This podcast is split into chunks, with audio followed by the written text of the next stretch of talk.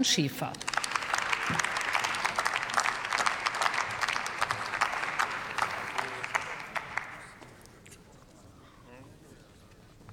Sehr geehrte Frau Präsidentin, liebe Kolleginnen und Kollegen! Manche Aspekte in unserem Steuersystem sind mit Logik ja nur schwer zu begreifen. Und ich fürchte, das betrifft vor allem auch die Umsatzsteuer. Eine systematische Herangehensweise der Ausnahmen und Regeln wurde leider in den letzten Wahlperioden nie erreicht. Stattdessen wird hier und da ein wenig herumgeschraubt, hier eine Ausnahme neu eingeführt, dort etwas klargestellt. Ich will gar nicht über lobbygetriebene Ausnahmen sprechen und ich will auch gar nicht den Finger auf irgendjemanden lenken.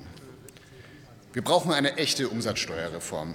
Eine solche Reform muss systematische Ungleichbehandlungen abschaffen und soziale und ökologische Aspekte berücksichtigen. Die Europäische Union hat uns da deutlich mehr Spielraum mit der Reform der Richtlinie zum Mehrwertsteuersystem vom April diesen Jahres gegeben. Kollege Tebroke hat es ähm, angesprochen. Insbesondere eine deutliche Vereinfachung der Regeln ist erstrebenswert. Eine Reform der Umsatzsteuer sollte in sich konsistent sein und das Leben der Bürgerinnen, der Unternehmerinnen und auch der Verwaltung einfacher machen. Als Finanz- und Haushaltspolitiker komme ich aber an einer Feststellung nicht vorbei. Gerade mit Blick auf die aktuelle Situation und auch vor dem Hintergrund der gewaltigen Summe des Abwehrschirms und der Neuverschuldung, die wir in diesem Jahr aufnehmen müssen, muss eine solche Reform zumindest aufkommensneutral für den Fiskus sein. Die Umsatzsteuer ist für gezielte Entlastungen der Bürgerinnen und Bürger nicht das richtige Instrument.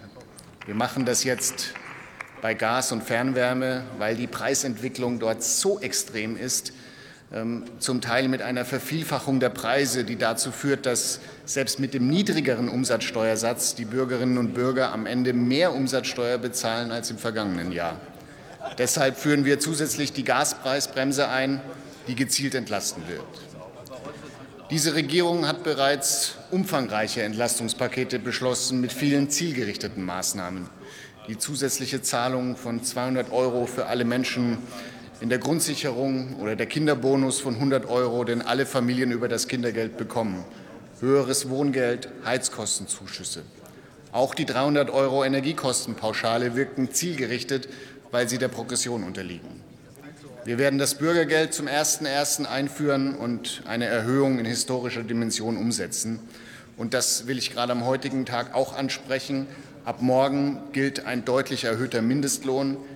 Das hilft Millionen von Menschen in unserem Land direkt und unmittelbar.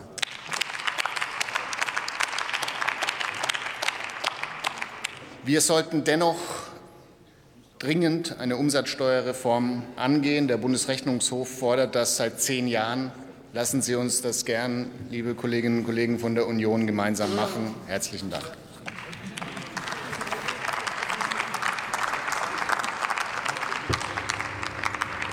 Das Wort erhält für die Linke Ina